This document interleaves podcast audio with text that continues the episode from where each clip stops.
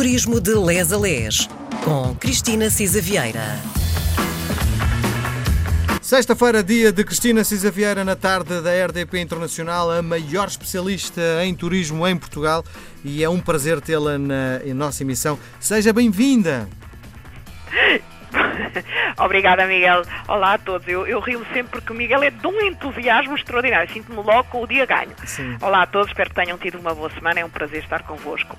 Bom, ehm, nós eh, nos últimos programas temos falado um bocadinho sobre a Rota Vicentina, temos focado toda a, a nossa conversa à volta da Rota Vicentina.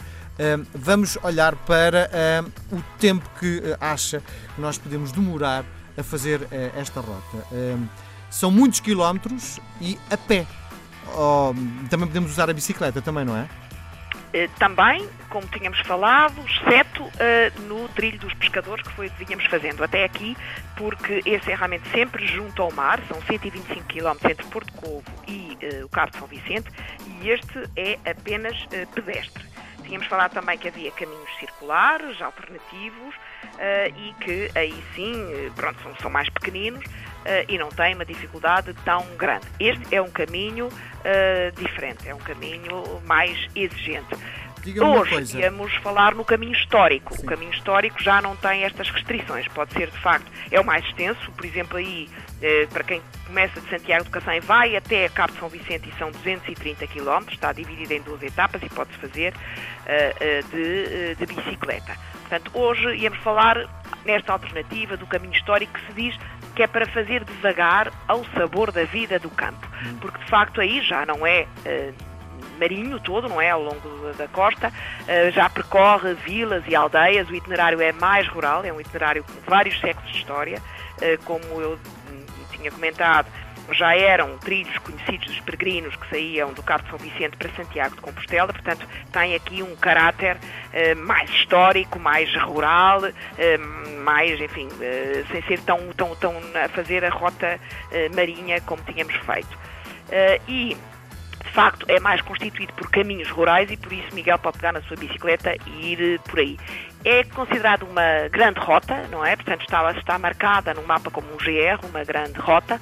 Tem troços, de montado, de serra, vales, rios, ribeiras. É, de facto, uma viagem pela cultura local também, pelos trilhos de natureza. Tem, de facto, muita, uh, muita, muito por, por onde ver. Em fevereiro de 2016, uh, esta parte do caminho da Rota Vicentina foi distinguido com a certificação europeia Leading Quality Trails Best of Europe. Portanto, temos de facto aqui, já sabemos que Portugal ganha prémios uns atrás dos outros uh, e, e, de facto aqui uh, é mais um que tem, está, está, de facto integrado num lote muito exclusivo dos melhores destinos de caminhada na Europa, este caminho histórico da Rota Vicentina. Repito, um, é muito exclusivo isto, este ranking dos melhores destinos de caminhada na Europa e nós fomos realmente distinguidos pelo Best of Europe. Diga uma coisa. Para a minha mãe, eh, que tem 71 anos, mas que está ainda fisicamente bastante eh, ativa, acha que aguentaria fazer esta rota comigo?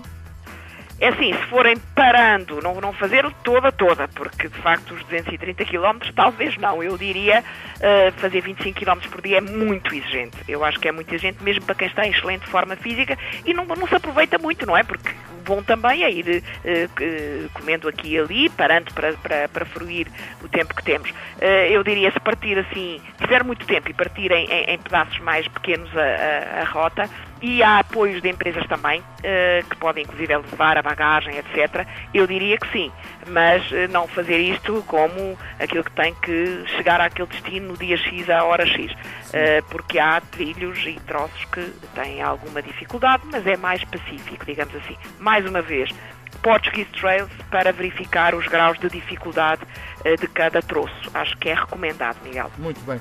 Para fecharmos a nossa viagem na Rota Vicentina, há a acrescentar mais alguma coisa? Há algumas coisas. Eu uh, diria que uh, há uma coisa muito curiosa. este percurso está integrado na grande rota 11E9, que liga Sagres, o Cabo de São Vicente, a São Petersburgo. Portanto, atenção, estamos a falar de facto eh, numa caminhada histórica.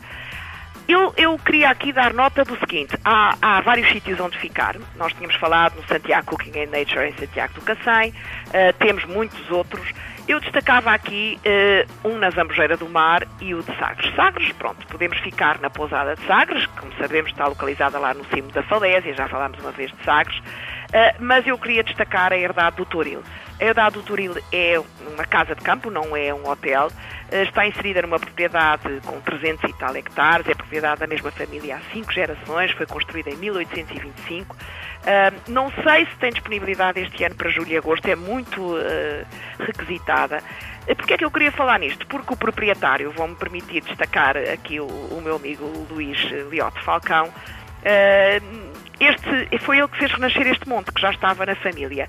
E, de facto, foi ele que primeiro quis fazer renascer o velho monte, que já estava há cinco gerações na família, e hoje é, de facto, um embaixador extraordinário do Algarve.